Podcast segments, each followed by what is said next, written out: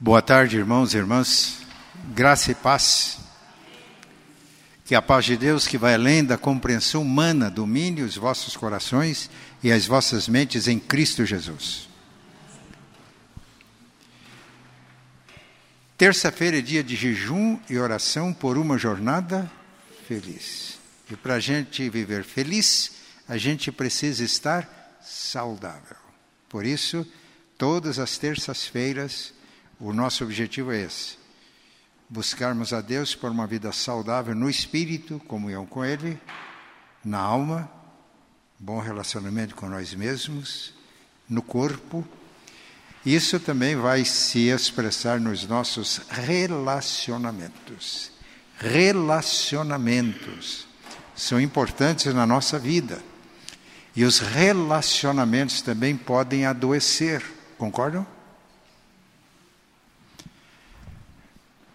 E fomos criados para viver em relacionamento. Primeiro com Deus. O nosso Deus em si, ele é uma comunidade. É um relacionamento eterno.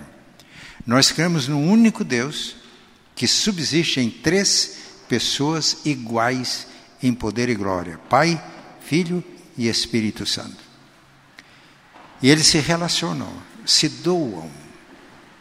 É um relacionamento eterno. E quando Ele nos criou a sua imagem e semelhança, Ele nos criou para nós nos relacionarmos com Ele, com Deus Trino, mas para nós nos relacionarmos uns com os outros. Por isso Ele criou o homem, Adão, ser humano. A Bíblia diz macho e fêmea. Adão, a palavra hebraica, é o homem no sentido do ser humano, mas ele criou homem e mulher, Ish e Shah. E diz: cresçam, multipliquem e encha a terra.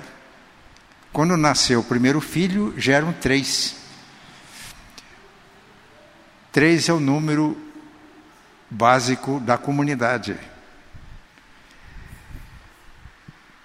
Ele nos criou para nos relacionarmos uns com os outros. E os relacionamentos começam na família. Rui Barbosa dizia que a família é a célula mater, a célula mãe da sociedade. E é verdade. E foi aí que começaram os conflitos. Né?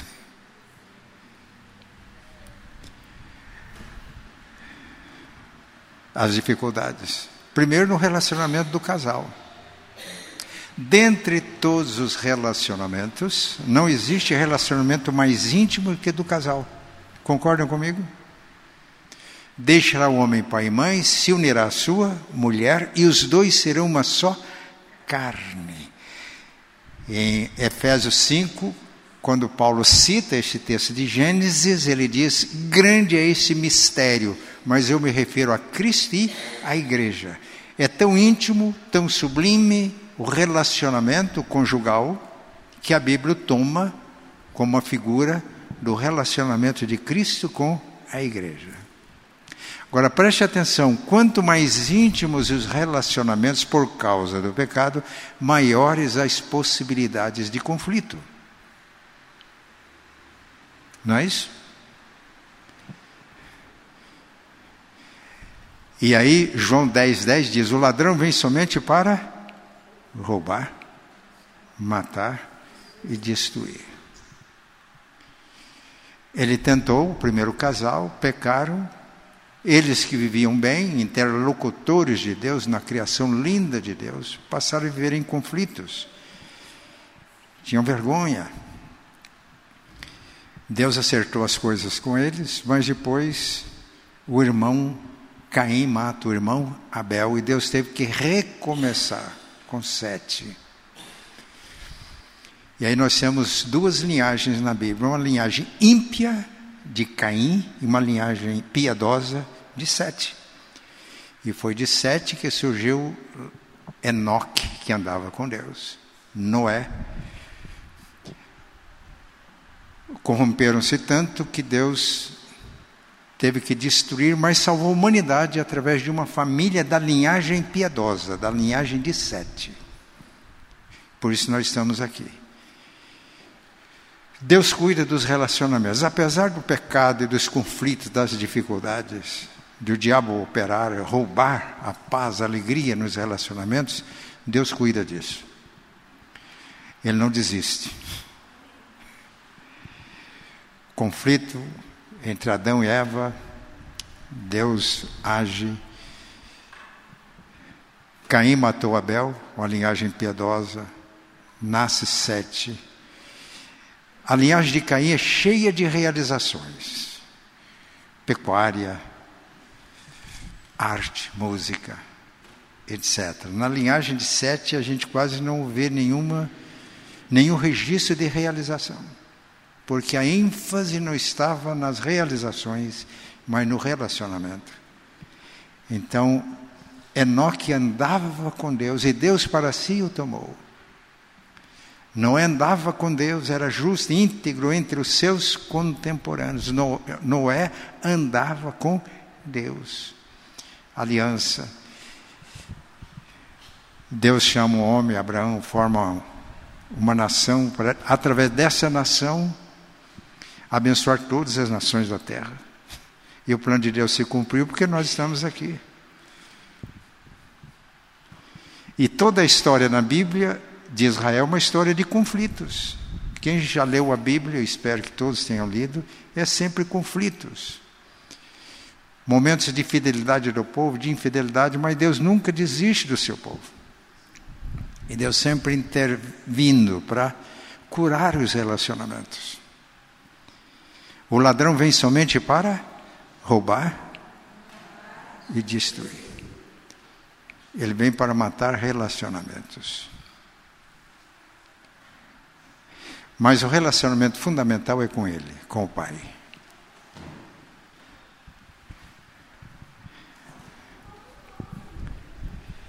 O pecado nos separa de Deus. Os meus ouvidos não estão surdos para que não possam ouvir vocês, nem as minhas mãos não estão encolhidas para que não possam abençoar. Mas os vossos pecados fazem separação entre vós e o vosso Deus, e as vossas iniquidades escondem o rosto dele para que não vos veja. Então Deus sempre está chamando ao arrependimento, ao relacionamento com Ele. E o relacionamento entre nós. Casais têm ou não têm problemas? Eu já disse, quanto mais íntimo é o relacionamento, maiores as possibilidades de conflito. Para que tenhamos relacionamento com Deus, é preciso que Deus nos perdoe. Não tem outro jeito. E se estamos em comunhão com Deus, o plano de Deus é estarmos em comunhão uns com os outros. E para que haja comunhão, tem que haver perdão. Então a mágoa, guardar mágoa, rancor no coração, isto é, quando a gente é ofendido, isso rouba a alegria, rouba a paz, adoece a gente. A pessoa que não perdoa, guarda mágoa no coração, rancor, ela adoece. No espírito, porque atrapalha a comunhão com Deus. A alma, ela fica em conflito interior, porque ela sempre. Alguém já disse que quando você não perdoa, você tem que aguentar aquela pessoa que se não perdoa o tempo inteiro. Ele toma café com você, ele viaja com você. É um negócio terrível. O perdão.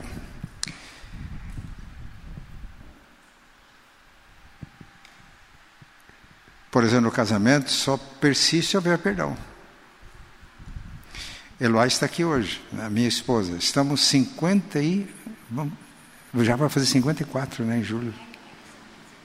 54. Se não houvesse perdão mútuo, nós não estávamos aqui. Que eu não sou marido perfeito. Eu acho que ela concorda que não há esposa perfeita também. Se não houver perdão,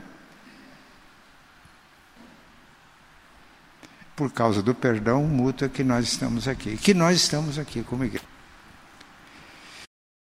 Então não vamos deixar que o diabo roube, estrague, mate, destrua relacionamentos. Por que, que devemos perdoar? Primeiro, porque somos perdoados. Tudo bem, irmãos? O relacionamento fundamental é com Deus. A partir de Deus, quando eu estou em paz com Deus, Romanos 5:1, justificados pela fé, temos paz com Deus. Quando temos paz com Deus, nós temos paz com nós mesmos. Stanley Jones estava pregando numa igreja dizendo que as pessoas, às vezes, intimamente, é uma guerra civil. Quando terminou a pregação, uma jovem à porta do templo diz: Pastor, eu acho que então o meu interior é uma guerra mundial. E tendo paz com Deus e com nós mesmos, nós temos paz nos nossos relacionamentos. Então tudo começa com o perdão de Deus. Jesus, em Mateus capítulo 18, se não me falha a memória, a partir do versículo 18, ele fala no restabelecimento da comunhão de irmãos na igreja. Se teu irmão pecar contra ti, diga para todo mundo, vai lá, fala no grupo escolar que teu irmão pecou contra você, que vai você larga ele só vocês dois. Se ele te ouvir, você ganhou, irmão. Se ele não ouvir, leva duas pessoas experientes. Se ele ouvir, está jóia. Se não ouvir, leva à igreja. Quando é uma ofensa que precisa ser resolvida. Não é problema. Esse problema de comunhão na igreja, a gente não empurra com a barriga, tem que resolver. E aí Jesus diz: Porque se duas pessoas na terra concordarem a respeito de qualquer coisa que porventura pedirem, ser-lhes-á concedida por meu Pai que está nos céus. Porque onde estiverem dois ou três reunidos em meu nome, eu estou no meio deles. Jesus falou isso depois de falar da necessidade de restabelecer a comunhão. Esse texto, onde estiver dois ou três reunidos, eu, numa, acho que uma quinta-feira eu falei isso aqui, não é para a gente usar num dia de chuva, vem pouca gente na igreja e diz, irmãos, tem pouca gente, mas a Bíblia diz que onde estiverem dois ou três reunidos em meu nome. Não é isso. A Bíblia está falando que a oração funciona quando nós estamos em comunhão uns com os outros. E quando há problemas, os problemas sejam resolvidos. Concordância, e se duas pessoas concordarem, o Pai atende. Diante disso, eu estou expondo Mateus 18. Diante disso, Pedro chegou para Jesus e disse: Senhor, quantas vezes que o meu irmão peca contra mim que eu vou perdoar? Os judeus diziam que era três vezes. Três vezes, depois de três vezes. Mas ele, achando que ia falar alguma vantagem, Senhor, até sete vezes. Diz Pedro, não é até sete vezes, mas até setenta vezes sete. Então Jesus está dizendo que se somos perdoados pelo Pai, não tem como não perdoar. Não tem lógica. Mas aí, ele afirma esse ensino contando uma história. Era a pedagogia de Jesus. Ele diz: um rei foi ajustar conta com os seus servos, com os seus súditos. E um se apresentou que lhe devia 10 mil talentos. Não tendo com que pagar, ele disse: Senhor, tem compaixão de mim, que eu vou lhe pagar tudo. E o rei, movido por compaixão, perdoou toda a dívida. Aquele servo saiu dali e encontrou um conservo que lhe devia cem denários. Disse: Paga minha dívida. Ele falou: Tem paciência comigo, que eu vou pagar tudo. Ele falou: Que paciência o quê? E entregou às autoridades e até que ele pagasse tudo. Parece que estava tudo ok. Mas os conservos, companheiros daquela pessoa, ficaram muito tristes e procuraram o rei contar a história. Olha, aquela pessoa, o senhor perdoou 10 mil talentos, ele não tinha como pagar. Pediu misericórdia, o senhor perdoou. Mas ele saiu dali, encontrou um conservo que lhe devia 100 denários e ele cobrou e teve que pagar. Aí o senhor, o rei, chama o servo. Falou: Você é um servo malvado. Não temei, você é um servo malvado. Eu perdoei toda aquela dívida porque você me pediu. Eu, movido de compaixão, perdoei. Você não deveria, deveria ter tido compaixão do teu conservo? E aí entregou às autoridades, lançou na cadeia até que pagasse toda a sua dívida. E Jesus conclui a história dizendo assim: Assim o Pai Celestial vai fazer com vocês se do íntimo não perdoardes as pessoas as suas ofensas. Essa história de Jesus é interessante porque o servo do rei lhe devia 10 mil talentos. Um talento era cerca de 35 quilos de ouro, um talento. Aliás, para ser mais exato, era 34,8.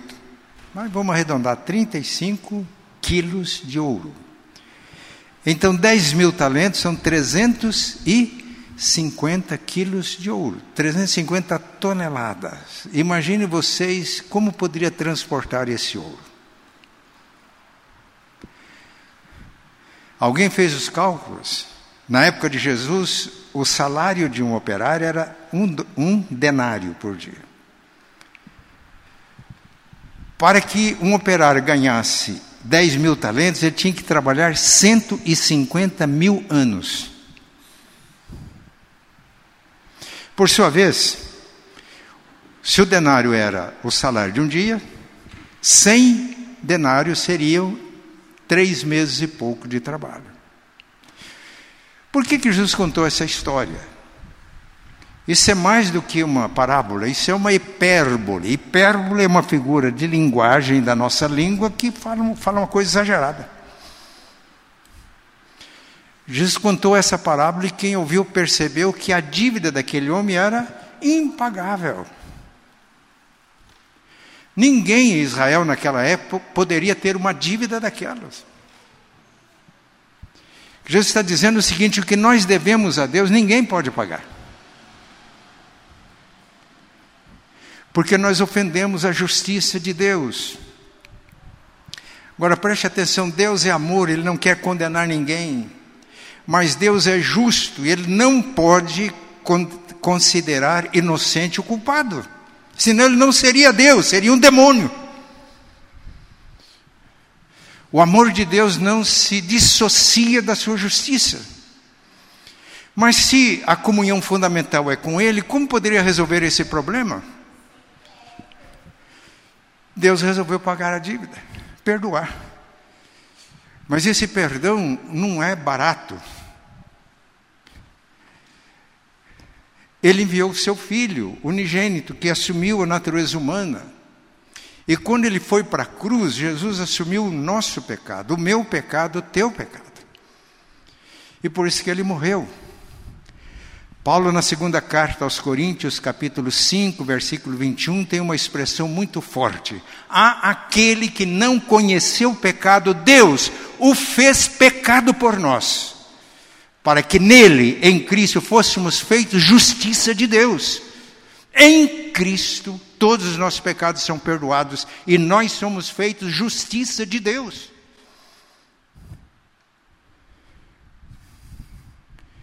Não tem outro caminho. Ora, se eu crente fui perdoado assim, não tem sentido eu não perdoar. Jesus nos ensinou com a oração do Pai Nosso, muito conhecida, né? A oração do Pai Nosso tem seis petições. E uma petição é essa: e perdoa as nossas dívidas, assim como nós perdoamos os nossos devedores. Foi a única petição que Jesus fez que mereceu um comentário dele. Ele não comentou as outras petições. E diz: Porque se não perdoardes aos homens as suas ofensas, também vosso Pai Celestial não perdoará as vossas ofensas. Assim fará o Pai Celestial com vocês, se do íntimo não perdoardes as pessoas. Assim como o perdão de Deus é precioso, um, um teólogo alemão, Dietrich Bonhoeffer, ele diz que ele fala da graça barata. A graça barata é aquela graça que não valoriza o sacrifício de Cristo. Não sou salvo pela graça. Tudo é graça, e é verdade. Pura graça, nossa salvação.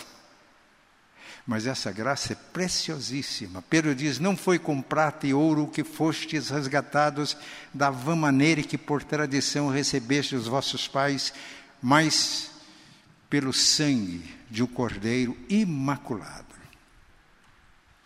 Diante disso, irmãos, o cristão, o discípulo de Jesus, perdoa. O perdão não é fácil, mas ele é essencial, ele é necessário.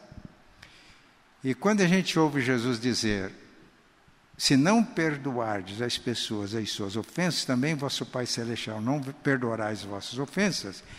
Essa história de Mateus 18 explica isso. Ele não está dizendo que eu sou perdoado porque perdoo. Aliás, eu não sou perdoado porque perdoo, mas eu perdoo porque sou perdoado. Eu perdoo porque sou crente. Eu perdoo porque sou salvo pelo sangue de Jesus. É perdoar ou perdoar, não há opção. O crente não tem essa opção, eu perdoo ou não perdoo. Ou você perdoa e é crente, ou você não perdoa e você está perdido, não é crente.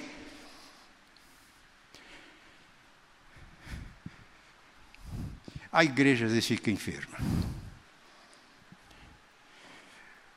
Oração e jejum por uma jornada feliz. Jejuamos para nos humilharmos perante o nosso Deus. A oração e jejum é a ação do Espírito Santo para nos levar a nos humilharmos. O perdão cura. O perdão liberta. Eu vou contar uma experiência. Eu tinha 19 anos de idade, portanto foi ontem. Eu era professor da classe de jovens na época. Na época tinha classe de jovens e os jovens elegiam o professor. Eu fui eleito professor do jovem, com 19 anos de idade. Era presidente da UMP.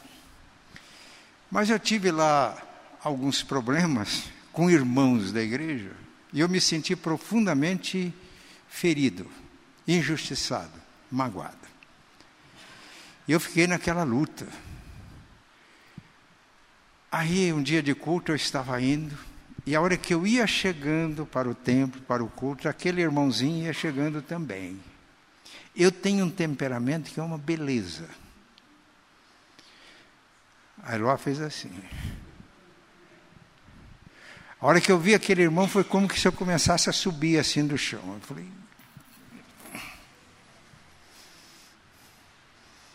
Aquela só conta até dez. Mas vou embora. Não, não vou. Deus gosta da gente, né? Ele ama. Ele não deixou embora, não. O irmãozinho entrou para o culto, eu entrei também. Hum. Aí, a igreja começou a cantar. Hum, como é que eu vou cantar desse jeito? Eu lembro direitinho o hino que a igreja estava cantando. Em Jesus confiar, Sua lei observar, ó oh, que gozo, que benção sem par, satisfeito guardar tudo quanto ordena, alegria perene nos traz, crer e observar tudo quanto ordena, os fiel obedece ao que Cristo mandar. Enquanto estava cantando essa primeira estrofe, esse coro, eu estava lá. Eu não podia olhar para onde o irmãozinho estava, porque aquela vontade. Mas algo dentro de mim, cante pela fé. Verdade. Cante pela fé. O sentimento está bagunçado, mas cante pela fé. Aí, na próxima estrofe, eu comecei a cantar pela fé.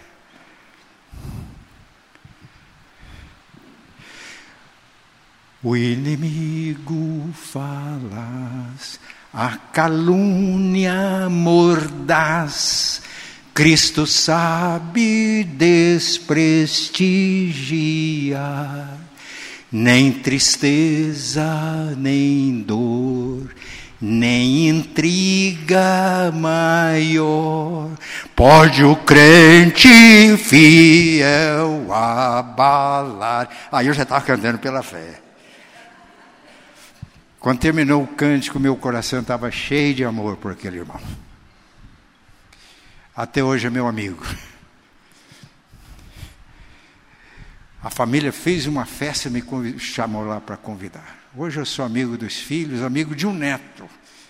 Eu estabeleci há pouco relação de amizade com o neto dele, que é minha ovelha também. Os irmãos perceberam que essa experiência impactou a minha vida. Que Deus nos ajude. A igreja não é saudável se tem gente de, com o outro. Hum. Eu poderia dizer muita coisa sobre perdão, mas nós perdoamos porque somos e o amor nos cura. O amor nos liberta. Uma igreja que tem problemas, e, e sempre tem, gente. A igreja de Filipos era uma igreja muito cara para o apóstolo Paulo. Ela nasceu quando Paulo foi preso em Filipos e converteu a, a Lídia, depois converteu o carcereiro. Ele tinha um relacionamento muito afetivo com a igreja. Mas no final do capítulo 1 da carta que ele escreveu, diz: Pensem, todos a mesma coisa. Ele diz: se há alguma comunhão no Espírito, capítulo 2, se há entranhados afetos e misericórdia, ele sabia que na igreja de Filipe existia. Completem a minha alegria, disse Paulo, de modo que penseis a mesma coisa, tenhais o mesmo amor, sejais unidos de alma, tendo o mesmo pensamento. Não tenha cada um em vista o que é propriamente seu, mas tenha cada um em vista o que é do outro. Tenham entre vocês o mesmo sentimento que houve em Cristo Jesus, que sendo Deus, esvaziou-se da glória, assumiu a natureza humana e foi obediente até a morte morte de cruz, pelo que Deus o exaltou soberanamente. Ah, nós vamos agora orar por irmãos que estão aqui, pela saúde espiritual, emocional, física. Aliás, quando a gente não perdoa, adoece o espírito, a alma e o corpo.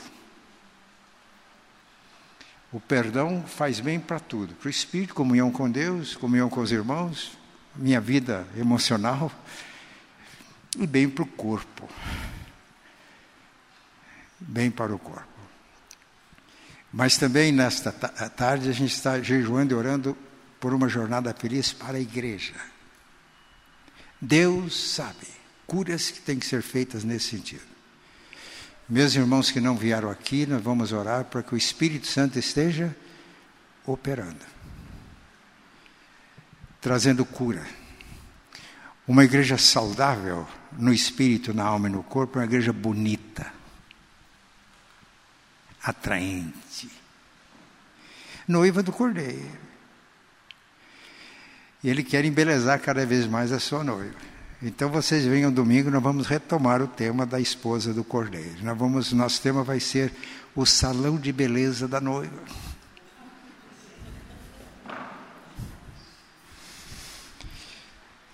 Jesus quer que a igreja seja saudável. Cada um de nós aqui é saudável. E aqui, além de orar por nós que estamos aqui, eu preciso de oração. Nós também estamos intercedendo por toda a igreja. Amém?